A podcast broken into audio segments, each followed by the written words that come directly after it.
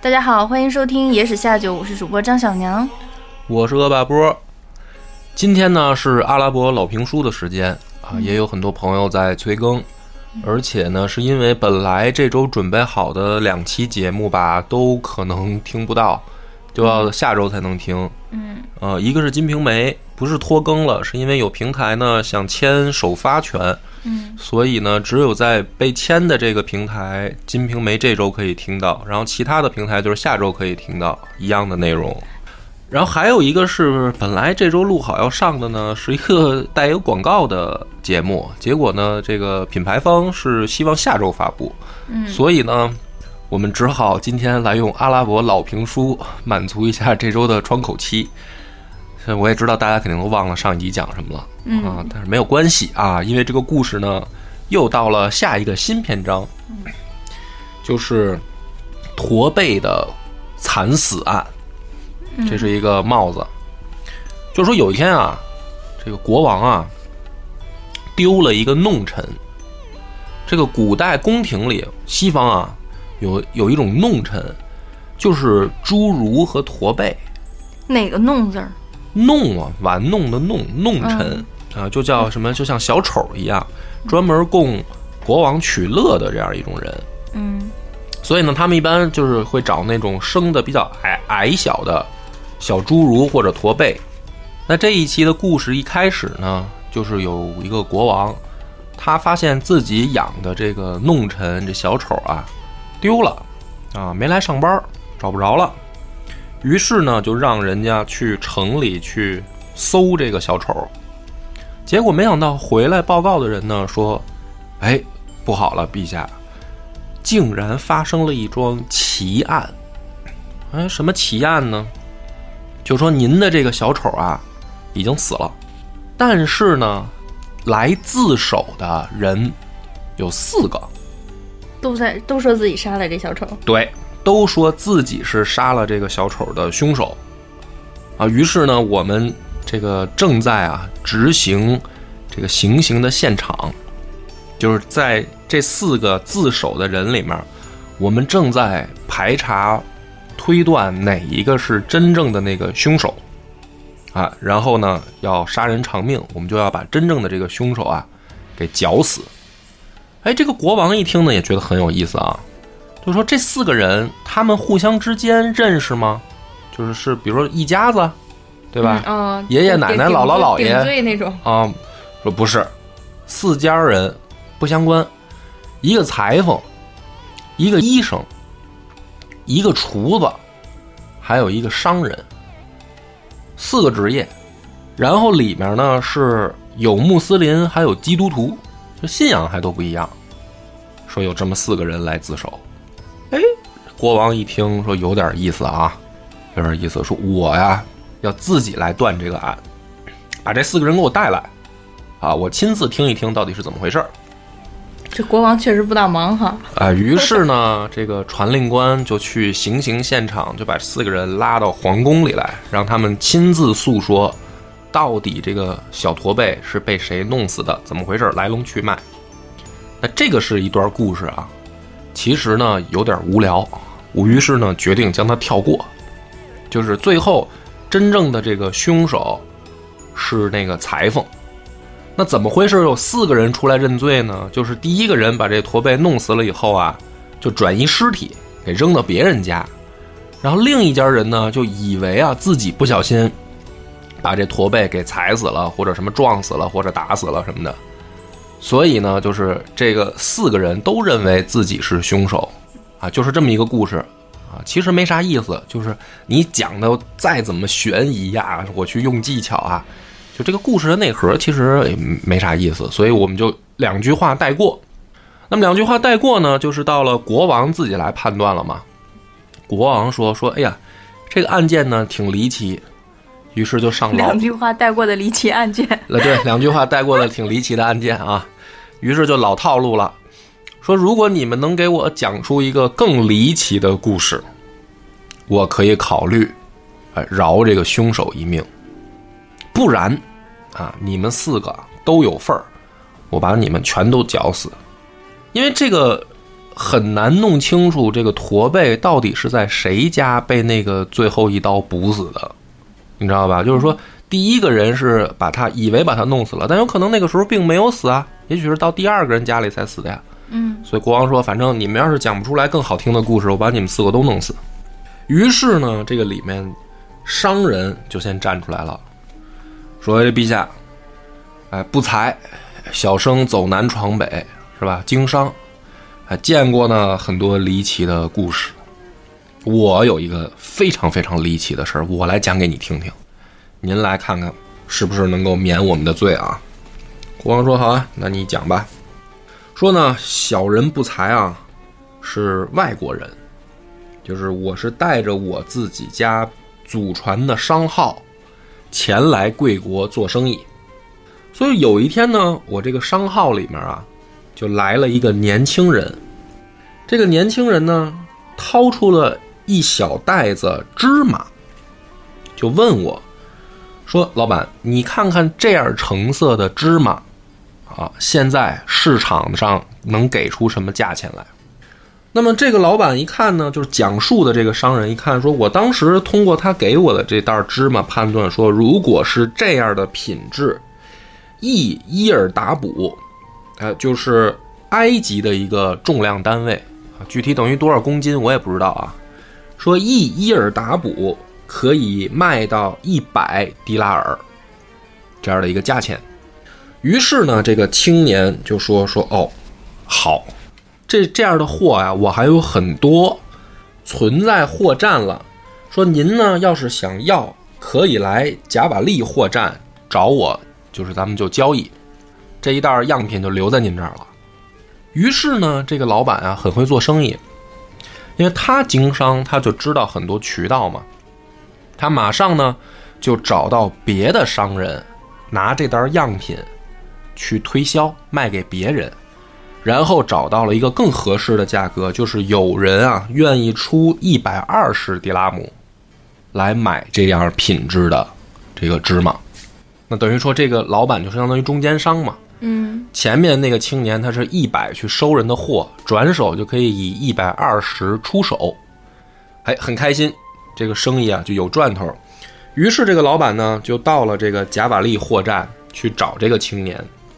然后这个生意呢谈得很顺利，在货站里面发现这个青年总共存了有五十伊尔达卜，那么以按照一个单位一百迪拉姆来计算的话呢，总共这一批货价值五千迪拉姆。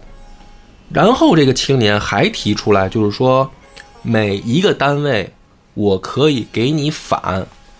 十迪拉姆的这个经济费，就相当于我，我给你一个优惠价。原来不是谈的一百吗？但是因为你要把这个货从我这儿拉走嘛，我给你再打一折，就等于九十，按批发价。按批发价给你。因为你一次性把我的货可以全部拉走，我就等于省了很多事儿嘛，又给他打一折。那其实这个老板呢，等于这一笔生意嘛，里外里他就净赚了一千五百迪拉姆。对吧？因为首先他是加价一百二去马上要卖给别人，他每一个单位赚二十嘛。然后那个小伙子呢，等于又便宜了给他十块钱，嗯，所以他一个单位等于就赚了三十块钱，然后一共五十个单位嘛，嗯，所以他这一笔生意就赚了一千五百迪拉姆。然后呢，他就要给钱的时候，这小伙子说啊，说也不着急，说这样，您呢把这个连本带利啊。就是我答应你让的那个利，连着你要该给我的货款呢，都算成我先寄存在你那里，就是你不用现在给我交钱，我先寄放在你那儿，然后过后我需要用钱的时候呢，我找你来取，然后我也不计你利息，嗯，你看好不好？那这个商人一听，当然很高兴了，说：“哎，这好啊，他等于说给我又延期付款了嘛。”啊，于是商人特别高兴，说：“好，那咱们约定一个月，我再你再来取吧。”于是这个小伙子就走了。这个商人刚才开开心心的呢，就把他这批货转卖出去，然后把钱留在手里。过了一个月呢，小伙子就又来了，说：“哎，老板，你这生意做的还挺好啊。”老板说：“那这个今天是不是要来取货款啊？”小伙子说不着急啊，我今天就是来看看你。说这样，我再给你延期一个月，我再来找你。老板说也行。就这样反反复复啊，一共又过了三个月。在这个四个月当中，这个商人利用这个小伙子的这笔货款，又去做了其他生意，都赚了很多钱了。哎，这就是等于说钱生钱嘛。嗯钱不是说攥在手里，它可以流动起来产生利润嘛，嗯对吧？所以这个老板呢就很开心啊，就说我等于拿着这个小伙子的货款，白白的周转了四个月，我赚了很多钱。而这小伙子呢，他也不着急来要，而且还是没有说约定说要拿走的事儿。这个老板一方面呢就觉得说，哎，这小伙子挺神秘啊，因为这么大一笔钱，他不着急来拿，这是第一点很奇怪的，因为他也不计利息嘛。第二个呢，就是说这个小伙子下次来的时候啊，我一定要热情招待他一下，因为已经用人家这个钱赚了很多钱了嘛。啊，老板就觉得说我应该表示一下这个，就是怎么说呢，地主之谊吧。果不其然呢，这个到了月底，小伙子又来了。老板就说说，哎，你这次啊也别着急走了。说呢，我咱们这个也算是打了几个月的交道了啊，虽然每个月就见一面儿，我晚上请你吃饭，我好好招待一下你。小伙子就说说那行啊，说但是呢有一个要求，就是你不是请我吃饭吗？这一顿的所有开销从我的账里扣。就是我不是存在你那里有钱吗？从我的账里扣，不要不要你请，哎，你招待我就已经很费事儿了。一个出钱，一个出力。对，就是你出力，那钱就从我这儿划走。这老板一听就更开心了，商人嘛，啊，能省一点是一点。说好，那咱们今天晚上我肯定给你安排的，咱们吃好喝好啊。于是呢，这个夜幕降临，两个人就是在丰盛的宴席前啊，倒上酒，准备推杯换盏。这吃饭的时候呢，这老板惊奇的发现，这个小伙子只用左手抓吃的喝酒，啊，只用左手。这老板就问说：“哎，那你没想到是个左撇子啊？”小伙子这个时候呢就笑了笑，然后呢用左手把袖子给撸起来。这老板惊奇的发现，这个小伙子没有右手。就是只有一只左手，然后这老板呢就说：“哟，你这个右手看来是有什么遭遇啊？空空荡荡的，是什么断了吗？”这个小伙子呢苦笑一声，说：“哎，反正你今天请我吃饭嘛，要是这个你不嫌我啰嗦，我就给你讲讲我的这个遭遇。因为本来这老板就觉得这小伙子很神秘啊，这么大笔货款又不着急带走。”然后今天一吃饭才发现，哟，原来还是个残疾人，就觉得这个小伙子身份可能不一般。一听他愿意讲，老板就说：“那好，那你讲讲到底是怎么回事？你的这个故事是什么？”小伙子说：“呢，我本来啊是巴格达人，听说呢就是埃及这边啊尼罗河畔啊比较好，嗯，风景秀丽啊，物产丰富啊，人杰地灵。我早呢。”就想来这个埃及做生意，那么正好呢，我这个家父过世以后，留给我很多遗产，就是很多钱。我呢就把这所有的钱呢，买了巴格达和摩苏尔产的很多布料布匹，就全部换成了货，拉着货呢就到了埃及的这个米斯尔城，准备来就是经商。那么我最开始呢就到了这个麦斯鲁尔。客栈下脚，第二天我就上了这个吉尔吉斯大街，去看这个货铺生意啊。我因为我不是这个布匹要出手吗？说但是呢，我去等于市场里面一转，才发现这边给的价格啊很低，就是说白了，连带我的交通运输、人吃马喂的成本，我这么多布料。好不容易拉到埃及来啊，不赚钱，就等于将将回本儿，白干。说这个我就很愁啊。但就在这个时候呢，等于有人就给我介绍说，来埃及的话有一种做生意的方式，怎么做呢？就是说你找这个证人，然后代笔人和中间的钱商，找到这三种人，然后连带着货站的这个商人，你们等于写一份三方合同。这三方合同怎么来弄呢？就说白了，收你货的商人可以来赊卖。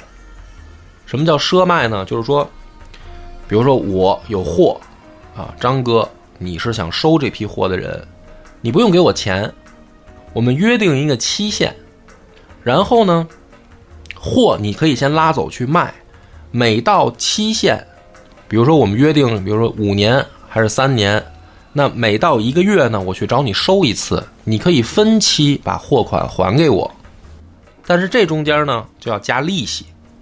明白吧？其实呢，就相当于我们现在的贷款，这个意思一样嘛。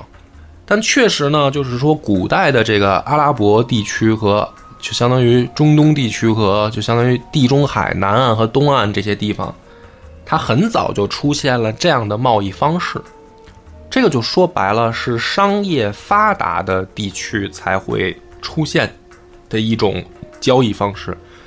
就是供货商他确认他的货物能卖出去，嗯，或者说他这个叫一种信用体系的建立，嗯嗯，就比如说我们现在买东西嘛，你也可以说东西先拿走，比如说你买辆车，车你可以先开走，然后你分，比如说三年分批还给这个呃车商、银行的贷款，你去还嘛，嗯对吧？那么这是不是就是一个三方的从事的交易？嗯车商。你和银行这是一个三方嘛？你从银行贷出来钱给车商，然后你分期还给银行，但这中间是不是就加利息了？对吧？嗯，要加利息。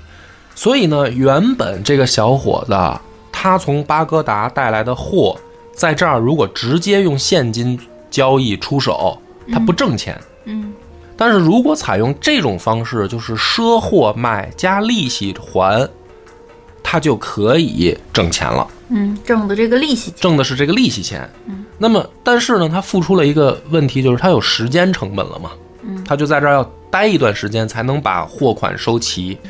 那中间人呢，就跟他说了一个更打动他的话，他说：“你为什么来埃及啊？你不是因为我们尼罗河畔风光优美吗？那你正好可以借这段时间来这个埃及，就相当于旅游了嘛，对吧？你就找一个地方住下来，然后。”每到一个月，你就去收你该收的货款，然后你还可以当这个旅游，这不是两全其美吗？于是呢，这个小伙子就特别高兴，说：“哎呀，没想到这个埃及人做生意还能这么做啊，很有意思。”于是欣然同意。那么他就在等于米斯尔城这个麦斯鲁尔客栈就住下来了。那么每天呢，他除了上街购物、吃吃喝喝啊，也没啥事儿。于是呢，就等于跟这个客是，就等于商铺的这个老板啊，就交上朋友了。这个商铺的老板呢叫白德尔丁·布斯塔尼。每天呢，这小伙子就去找这个商人啊一块儿，呃，喝喝喝喝茶呀，然后这个聊聊天啊，在他商铺坐着啊，没事儿呢就去尼泊尼罗河畔啊走一走，散散心，看看风景。有一天呢，他找到这个白德尔丁老板坐在这儿，两个人刚开始喝茶呀，就进来了一位女子，戴着面纱，一双这个大眼睛，水灵灵的，像会放电一样，就问这个老板白德尔丁说：“你这儿有金丝布吗？”老板说：“哎，当然有了。”说：“这位这个小姐，你看看啊，我们这个新上的货怎么样？”这个美女一看呢，确实很满意，说这货不错。说这样，我能不能月底结账？我先拿一批。这老板说：“哎呦，这可不行，我们啊，这个是现金交易。为什么呢？说你看啊，货主就坐在这儿了，就是我呢是赊货来卖的，其实货是他的，我等于还欠着他货款呢。所以说我们这儿的货呢就不能再赊着卖了，我们就要现金交易。”没想到呢，这么一说啊，这个美女不高兴了。那意思，嘿，我来你这儿买东西是给你脸啊，我买你东西是瞧得起你。说想赊账卖，你还不乐意，因为他就觉得是这老板是什么呢？说你是不是觉得我付不起这钱，怕我跑了吗？嗯，觉得说我还我还差你这点货款吗？就不高兴了，把布呢往这桌上一扔，得了啊！你不卖，我还不买了呢。美女转头就走了。但是坐在这儿的这个小伙子呢，他就动了心了。他觉得说：“哎呦，这姑娘长得真好看。”于是呢，他马上追出去，就叫这个姑娘呃，说：“美女，且留步。”这美女呢，转过头来说：“你怎么了？有什么事儿吗？”他说：“您呢，跟我回店里，我觉得这事儿啊有商量。有什么商量呢？回到店里以后，这个商人就跟这美女说：说这样，我反正是在他这儿呢，也是挂着账的。说我相信小姐你的这个诚信。这样，就跟这个白德尔丁说，这不是一千一百迪拉姆的这个货吗？嗯，你先从我账上划，就等于我呢做个担保。”把布呢，先让这个小姐拿走，然后说：“小姐，这个就算是我送给你的礼物。”那么简短来说呢，就是如果这个美女真的月底来给钱了，那么相当于呢，我替她垫钱，布她先拿走。但是呢，这个白德尔就是这个小伙子，其实也做好了准备，就是说，如果他不来还钱呢，那其实就当我送给他了嘛。美女呢很高兴。啊，于是说：“哎呀，想不到这个你这么好心帮我啊，你有什么要求吗？”这小伙子就说了：“我想让你掀开面纱，让我看一看你的真容。”于是呢，这个女子就把自己的面纱打开了。就在那一刻，这个小伙子十分确信是心动啊，对自己坠入了爱河，就一眼。就爱上了这个姑娘，于是呢，这个姑娘开开心心的，哎，合上面纱，拿着货就走了。这个白德尔丁呢，也很高兴啊，反正有人算给钱了嘛。小伙子呢，马上就打听说：“哎，你知不知道这个姑娘的来历啊？”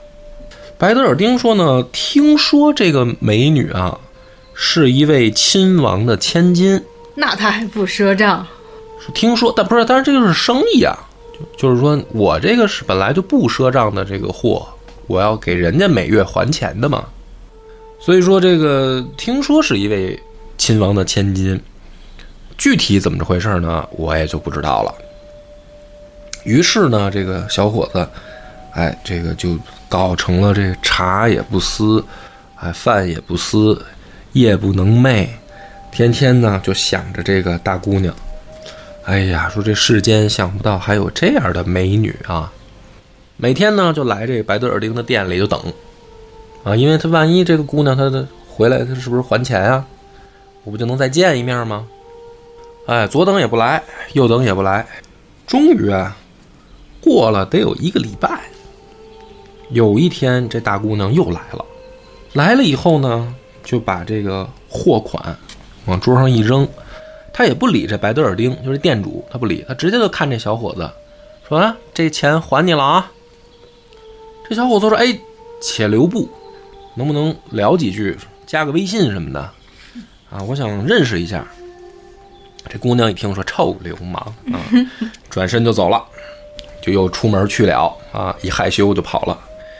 这小伙子着急啊，说：“你这玩意儿不抓紧机会，没这没准这是再也见不着了，我也不知道他住哪儿。”是吧？赶紧就追出去，追到这胡同口啊，发现这个姑娘的仆人在胡同口等他呢。啊，于是呢，他就走过去。这个仆人说：“先生，啊，你也不用追了，我家主人呢是有话想跟你说。你要是愿意呢，就是看到旁边那个钱庄后面有一个小房间了吗？”咱们这个进房一叙，于是呢，这小伙子很开心啊，说好啊，好啊，好啊，啊，就跟着他这个仆人走到那个小房间里，一进屋就看见这个姑娘啊，已经坐在里面了，脱光了？没有，没有，那倒没有。小伙子很开心啊，赶紧就坐下，想攀谈。他说：“这个亲爱的啊，其实不实不相瞒，我已经对你动了心。”啊自从看到你的那一刻，我就吃不下饭，睡不着觉。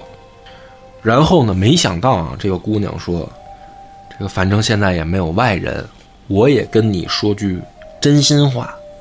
其实打见到你那一刻，哎，我也已经忘不掉你了。所以看来这个就是安拉安排我们的这个见面。那么今天就是咱们就算是表明心迹了嘛。洞房花烛了，啊，姑娘说：“呃，我可以去你那里看看吗？”小伙子说：“哎呦，这不太方便，为什么呢？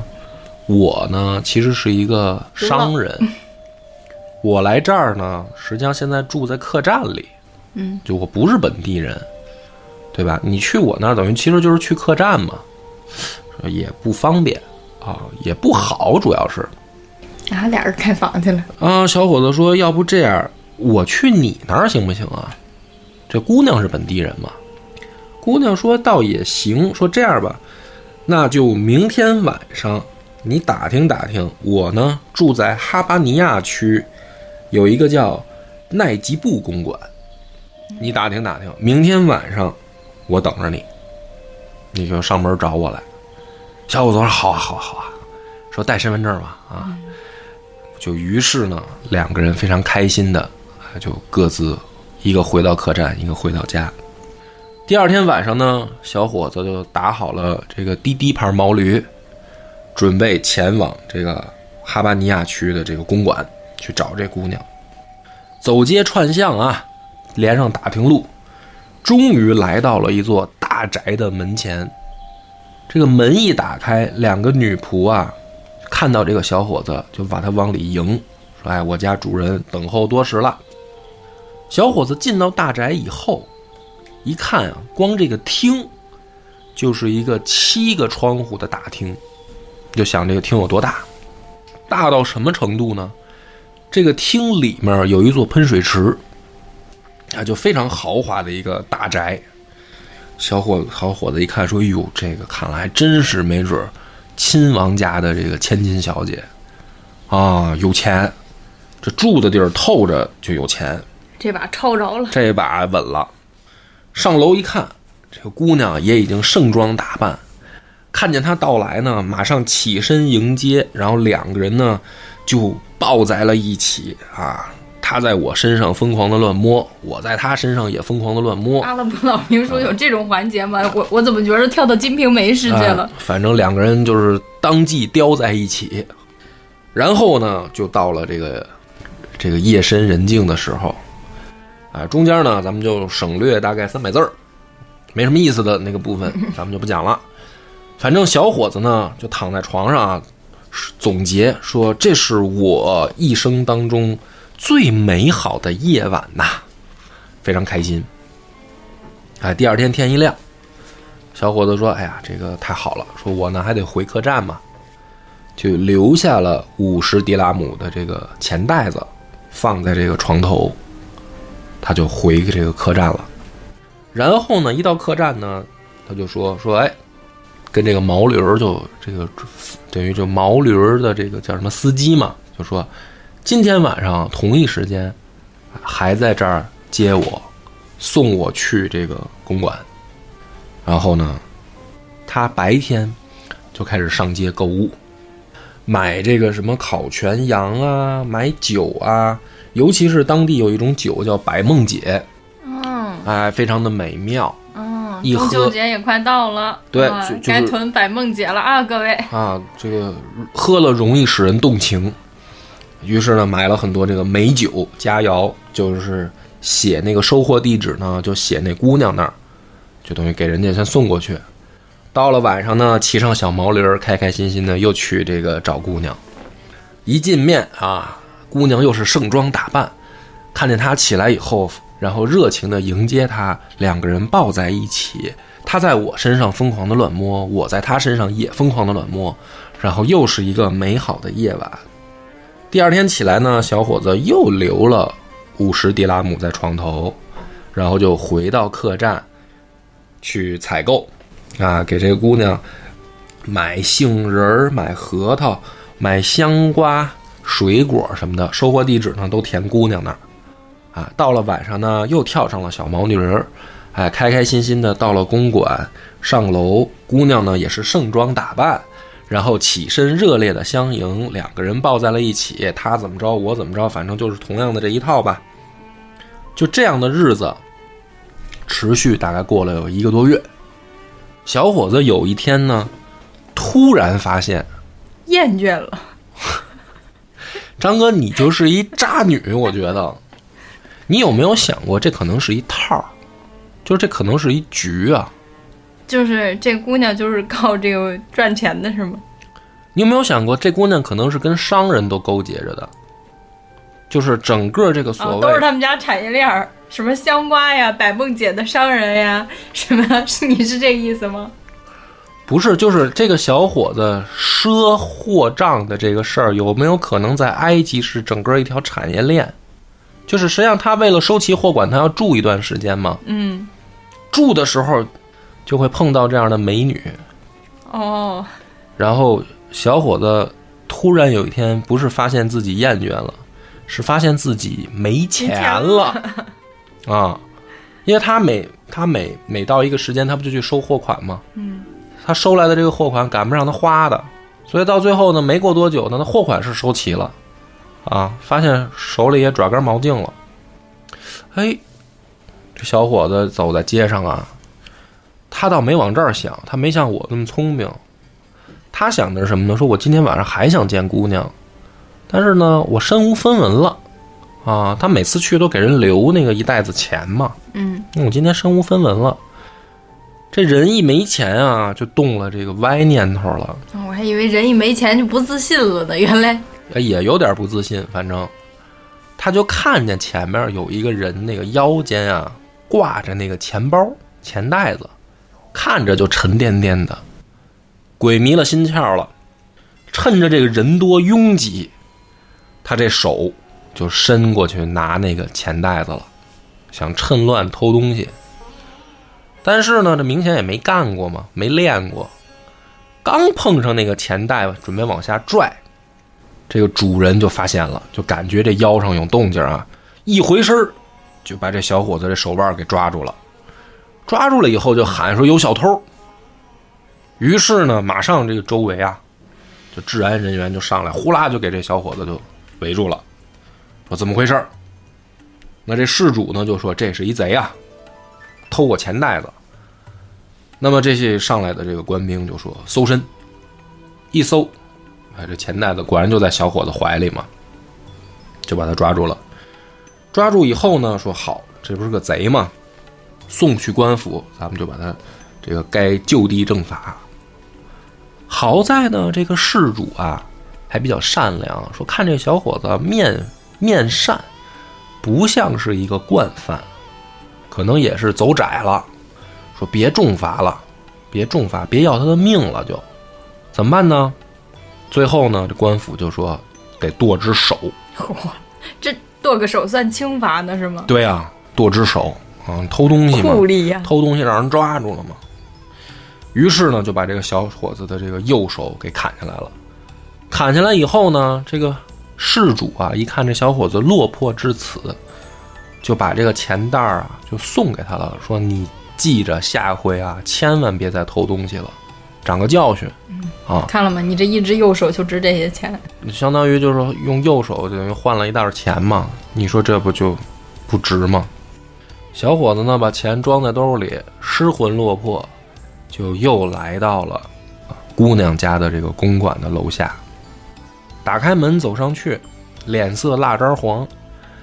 坐下以后呢，姑娘本来还想上来热情的迎接他，然后抱在一起，然后发现哎摸不了了，但是呢，发现小伙子心不在焉。姑娘就说：“说哟，怎么了？今儿好像有点儿，是吧？无精打采啊。”小伙子说：“哎呀，说一说也没什么事儿，可能这个是不是身体着凉了，不太舒服？说没事儿没事儿，说那个先吃饭吧，先吃饭。摆上酒，摆上菜。姑娘说：来呀，这个敬你一杯啊，咱们喝个交杯啊。这小伙子呢，就拿左手举杯了嘛。姑娘说：哟，今儿是搞什么？就是这这手别不过来了，就在这交杯啊。他说哎呀，我今儿出门着急，把右手落家了。这姑娘就顺着他就摸他的右手，一摸发现空空荡荡啊。说哟，过儿，你的右手呢？姑娘就着急了，说怎么回事啊？这怎么出早上出去一趟，然后回来手没了呀？这小伙子一看瞒不住了呀，就哭了，哭了，说哎，我这个鬼迷心窍嘛，不知道怎么想的，这手就奔人钱包去了，让人给抓一现现行。这姑娘就说呢，说没想到啊，就是说你你都这样了，万万没想到，说我这个没没多想，我就关注在了你跟你这个快快乐乐过日子上，我也没考虑说是啊，这个每天给我留这么多钱，还出去购物，没想到你已经没钱了，你也没跟我说，说你是怕我看不起你吗？这样吧，说既然你愿意为我丢掉一只手，我也绝对不会辜负你。来，我的左手剁下来陪你。你 你为什么总是想的那么离奇呢？于是这个姑娘就找来了证人和法官，当天晚上两个人就结为了夫妻。然后这个姑娘呢，在这个等于证明文件上就写了，说我全部的财产和我的仆人都归我的夫君所有，就都给小伙子。说你既然是吧，为了每天能见到我啊，又怕这个不体面，竟然都去上街偷东西去了，嗯说明你是真心爱我。嗯，啊，那么我的所有财产都归你。男的心想：嗨，这步走对了，舍不着孩子，套不着狼。嗯，其实故事发展到这儿啊，就是是一个比较好的走向嘛，因为本来读前面那段，大概率大家会想到说这会不会是一个骗局嗯，啊？哪儿那么巧，就你就在那个商铺里面碰到一个漂亮大姑娘，完事儿一见钟情啊，然后就跟你啪啪，对吧？那明显就是做套让你花钱的嘛，可能大家都会这么想吧。你别说，你不往这儿说的时候，我还真没往这儿想。我就是看你那眼神儿，我就知道你没往这儿想，所以我刚才那儿加一段儿，你知道吗？按照我精妙的设计，应该是我讲到那儿，然后你说：“哎呀，这不会是一个骗局吧？”然后我再说：“啊，为什么是骗局呢？”然后你再说：“啊，你这可能是什么装一聪明。”然后最后我讲到最后，大姑娘跟人结婚，然后我说：“你看张哥傻了吧？”没想到你这个呆子，你这个呆子瞪着两个大 大眼睛就看着我，就在那儿就是傻不愣登的，也不动脑子啊。动但凡动个脑子，说姑娘剁自己手，就是我真的猜不透你，有的时候跟我的设想完全都不一样。因为因为自作聪明的是你，不是我。反正这个两个人就结婚了。其实我觉得这个是就是这种呃怎么说呢，叫民间故事它魅力所在啊。就是像我这种，平淡。就是你要讲给傻子听，确实就比较平淡。就是讲给聪明人听，像我这好动脑子，说哟这肯定是一局啊，这傻子入局了。然后再给你一反转，对吧？自己跟自己跟跟故事里边翻转，可开心了。分裂吧你！但是给你这种傻子就说好平淡哦，这故事原来没有骗局，原来姑娘就是喜欢他，好无聊哦。然后呢，他们两个当天晚上，这不是写好了这个公证，这姑娘呢就把小伙子领到一口箱子前，说：“你打开这个箱子看看吧。”小伙子掀开这个箱盖一看，哇，是他的右手。惊悚了！你开始，你看张哥，你动脑子有点晚，现在开始动脑子了是吗？改惊悚了。右手找回来了。这个箱子里面是小伙子之前不是每天就给他留一袋子钱吗？嗯那些小袋子全在这箱子里呢，都没打开啊，就是这箱子其实是人姑娘存钱罐儿。啊，就等于说这姑娘就说说，你看你之前给我的所有钱，我一分钱没花，都给你存着呢。其实就是说，你早点跟我说你的难处，你不至于丢这手。我不差你这点我不差你那点钱的意思啊。说好了，说这个，但是呢，说从今天开始，哎，我们就不要再互相有任何的隐瞒毕竟只剩一只手了嘛。啊。这个好日子就来了，哎，小伙子呢和姑娘天天就开开心心过起了没羞没臊的生活。就这样过了一个月，这个姑娘呢突然就病倒了。很快啊，很快就去世了。小伙子这运气啊，真的是没谁了。小伙子这个运气爆表啊 啊！他呢，等姑娘去世以后，办完葬礼呢，就开始清点姑娘留下来的这个家产嘛，就发现这姑娘真是贼有钱，好多的那个仓库，不同的货物，不说光是现金了，就是好多货物，还有其中有一仓库呢，就专门装的都是芝麻。于是呢，这个小伙子就是在发现芝麻仓库那天，就是上街想出手的是芝麻这批货，就找到了这个听他讲故事的这个老板哇，啊。这不是成功版的何飞吗？什么意思呢？就是说为什么他老不着急来收这个货款啊？这个小伙子就是说，我现在啊是想把这些多余的货物赶紧出手，因为你给我钱，我还得找地儿存着嘛，要不要麻烦？这么多天我一直没来取是干嘛呢？我还在卖其他的货呢。这姑娘家里财产可多了，说我为什么要把这些货都卖了呢？带钱走啊！对，说我是外国人啊，我把这些财产什么的都处理好了呢，我就打算回我自己的国家了。所以我一直呢就把这个钱存在你这儿，我也没有着急来取。说，哎呀，这个咱俩投缘，你看今天我给你讲了这个这么多我的故事啊，你有没有兴趣跟我去我的国家做次生意啊？因为我现在货都处理的差不多了啊，那个芝麻钱啊送你了，我不要了，我太有钱了。就这批货款不是说一开始是存在你那儿吗？干脆就送给你了。你愿不愿意上路跟我去我的国家呀？这个年轻的老板一听说，哎呦，好事儿啊，是吧？我跟着这个大富翁的商队走，我去一趟这个巴格达，咱们也顺道做个生意。于是呢，他就这样跟着这个小伙子来到了这个驼背死的这个国家，结果就被人家抓住了嘛。嗯，抓住以后送到了国王面前，就把这个离奇的故事讲了，就是我是怎么来到这儿的这个故事。说这个陛下，你觉得我的这个故事离不离奇？国王听完以后说：“离奇个屁！太平太平淡了，说把这孙子给我绞死。国王的智商跟我张哥差不多，我觉得，嗯，就脑子都不带转弯的。国王说：“我中间睡了一觉都回来，啊也没影响我理解剧：“情。国王说这里没套啊，啊，就是一个两个人没羞没臊的故事啊！你告诉我他哪儿离奇啊？是不是？是把这个孙子给我绞死，没劲这故事然后一千零一夜到此结束。没有，这不抓了四个人吗？旁边就有一个这个不是真真的绞死了吗？没有啊，这不是四个人吗？他这故事没意思，不就该轮到另一个人讲了吗？嗯，这不是老套路了吗？另一个人就站起来了，啊，这个是这个厨子，而且他是宫廷厨子，就是他还不是这个普通饭馆厨子，属于御膳房里那个管事儿的厨子。说我这个故事比他这强，他这确实不怎么样，他这个 我这故事有套。啊，我这我这牛，你听听我的吧。说我这故事啊，就发生在昨晚上，就发生在昨晚上。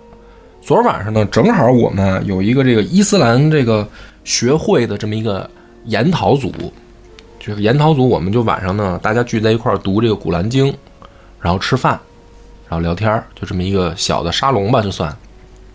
说昨天晚上碰到一件怪事儿，我们当天晚上的这个宴会里面有一道菜叫五香全味肉，不知道怎么做的，很离奇的一个菜品，五香全味肉。说当天晚上有一个小伙子啊，就表示说这道菜呢，我不吃。哎，但我作为一个厨师，我就觉得受到了挑战啊，对吧？说你为什么不吃呢？这道菜是我们这个所有的菜里面算是工序比较繁琐的，啊，口味也是非常美妙的一个东西。啊，你竟然直接就说不吃，你吃过吗？对不对？你就说不好吃，你就不吃。小伙子说：“还真不是这么回事儿。说这道菜要吃它，我要洗一百二十遍手。啊，肉都馊了，等他洗完。嗯，说不但要洗一百二十遍，说我还得换着水洗，碱水我洗四十遍，皂角水我洗四十遍，然后肥皂水我洗四十遍，我总共一百二十遍，我才能碰这肉。哎，这厨师就较劲了，说你还别将我，你以为我没有这个洗手水吗？把盆儿给他端来，我就看着你洗啊一百二十遍，你给我吃这肉今天。于是呢，这个赶紧啊就把这个洗手盆端上来，小伙子真就在这儿来来回回一百二十遍。完事儿以后呢，才勉勉强强、战战兢兢的拿起这肉来往嘴里送，表情很不自然啊，很不自然，很很不情愿。但是呢，就在他吃肉的时候呢，这个厨师惊奇的发现，这个小伙子两只手没有大拇指。哎，这大拇洗掉了，张哥，你动动脑子吧，好，就是两只手等于这这个八个手指头在这儿插着这肉，这么往嘴里送，啊，或者说这么就是怎么叫夹着，他没大拇指嘛。更惊奇的，大家就发现说往脚上看，发现脚上也没有大拇指，看那样就是像刀伤，让人给剁了。我说这是什么刑罚？没听说过呀，咱们这个老拉老老阿拉伯当地都没没听说过有这个刑罚呀，怎么回事呢？嗯，这个厨师实在就忍不住了，就是你不吃肉这事儿我都不关心了，说你怎么手脚都没有大拇指啊？这小伙子呢放下肉，说：“哎，实不相瞒，我的故事啊非常的悲惨，说就是跟这个肉有关。说我呢本来是商人之子。”我爹呀，是这个哈伦拉希德在巴格达这个最大的商人，就是我们家是这个大巴格达的大商人。我爹呢死了以后啊，我才知道说我们家呀其实已经家道中落了，欠了好多债。经过我的苦心经营，我我终于把我爹的这个店铺啊一点一点的给支棱起来了。啊，于是呢。有一天，我在店里啊，正做生意呢，突然进来了一个大姑娘，带着仆人。哎呀，这大姑娘啊，光看眼睛就会放电，我被她的眼睛已经迷住了。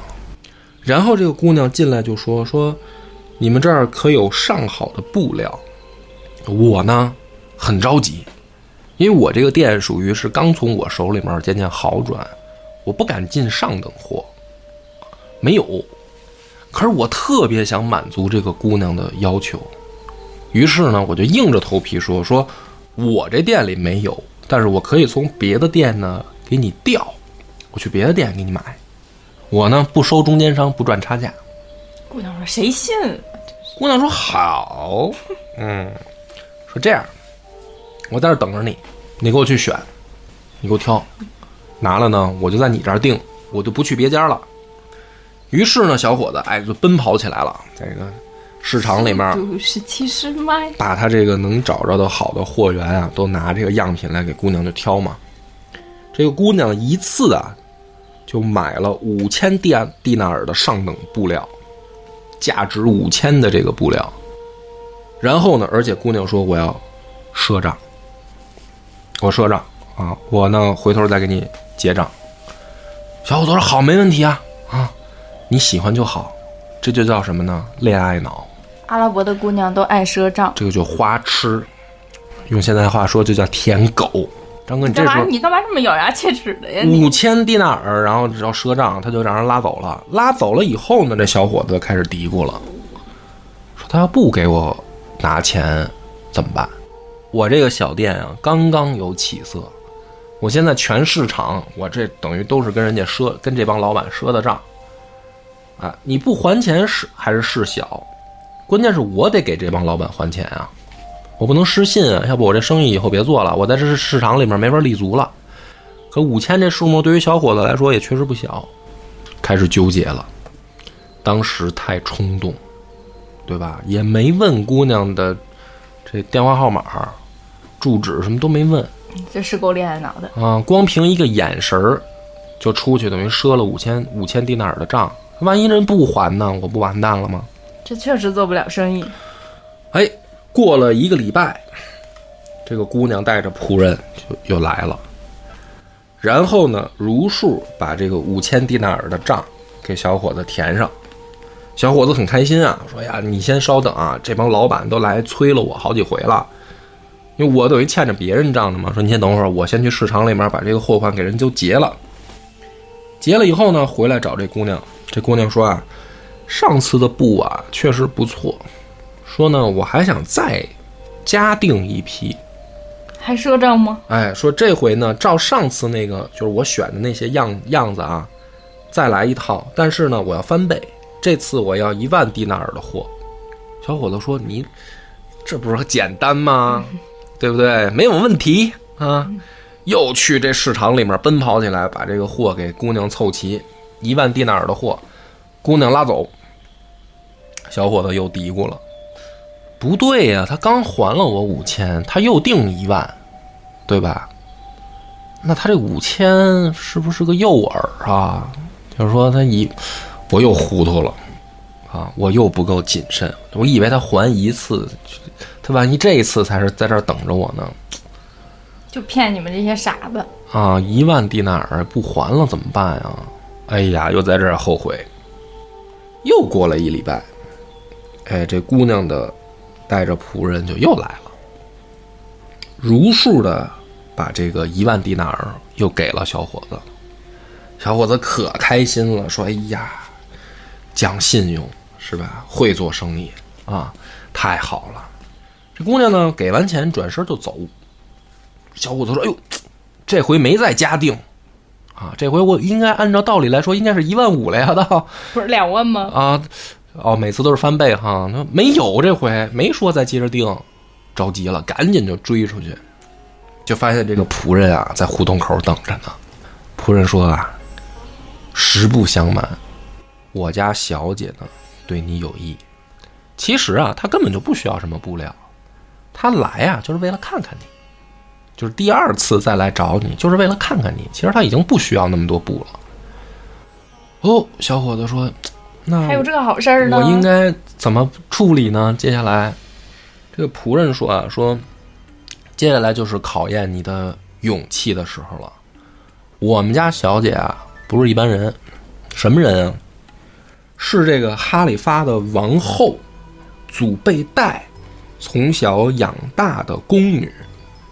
那么长大以后呢，她就当了王后的总管，就是宫廷里的管家。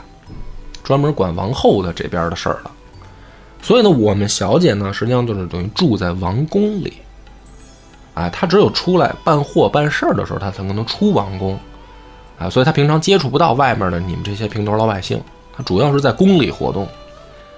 小姐现在呢看上你了，所以你呢要想跟她好，我们可以把你偷偷的运进宫里，当太监，当太监。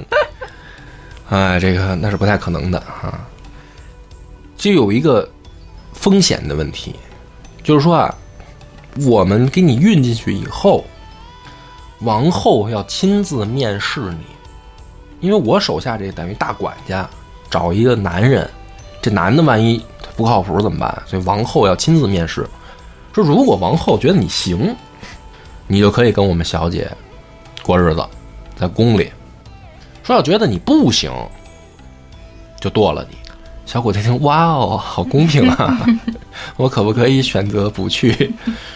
小伙子呢，这个时候被爱情占满了头脑，说好，我要冒这一次险，对吧？你看他这个风险越来越大，这五千迪纳尔、一万迪纳尔，你的命。小伙子说，我要试一试。于是呢，当天晚上，他们就用木箱子给这小伙子拉到王宫里了。打开以后啊，没还没有，就在门卫那儿，就是要开箱检查呀。小伙子吓坏了，说一开箱，我说我躲里面，对吧？这不是完了吗？让哈利发知道。啊，当然经过旁边的这个他大太监，他说就吓唬这个门卫，说这里都是王后的私人物品啊，什么内衣内裤都装在这里呢，你要看吗？你担得起这责任吗？你那脏手要摸了给摸坏了，你负得了责吗？什么的，然后给门卫什么的都吓唬，就糊弄了。小伙子呢，就顺着箱子等于进到王宫里了。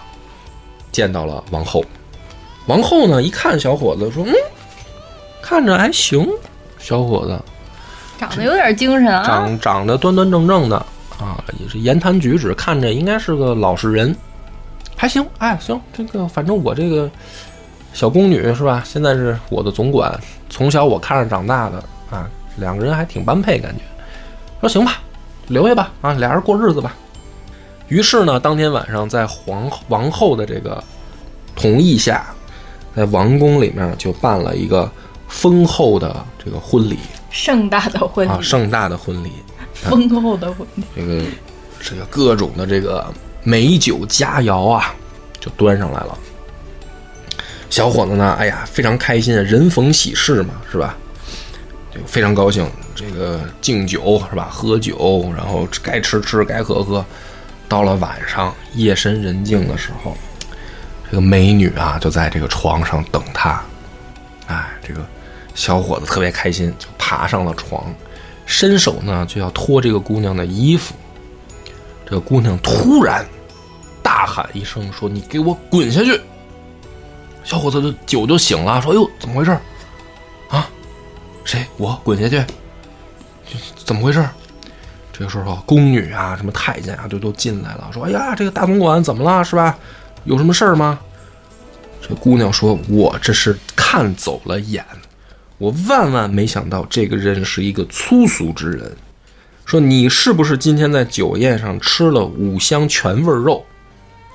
小伙子说：“是啊，吃了。”说这孙子吃了这道菜，竟然没洗手，他就要来脱我衣服，这个手这个味儿啊！哎呀，这个粗俗之人，说把他给我拉下去。于是呢，小伙子就被带下去关起来了。最后呢，为了惩罚小伙子，让他记住吃了东西以后要洗手，就把他的四个大拇指都给砍了。好无厘头啊！你这是这个故事是讲给小朋友听，吓唬小朋友的吗？对，这个故事就是告诉你这样的小朋友，饭前饭后要洗手啊。国王到这儿都无奈了，说把这孙子给我绞死，这个什么狗屁故事，对吧？然后呢，这个今天就是主打的无一生还，是不是？没有，这不是这不是俩人讲？我怎么看着后边那几个也是这节奏呢？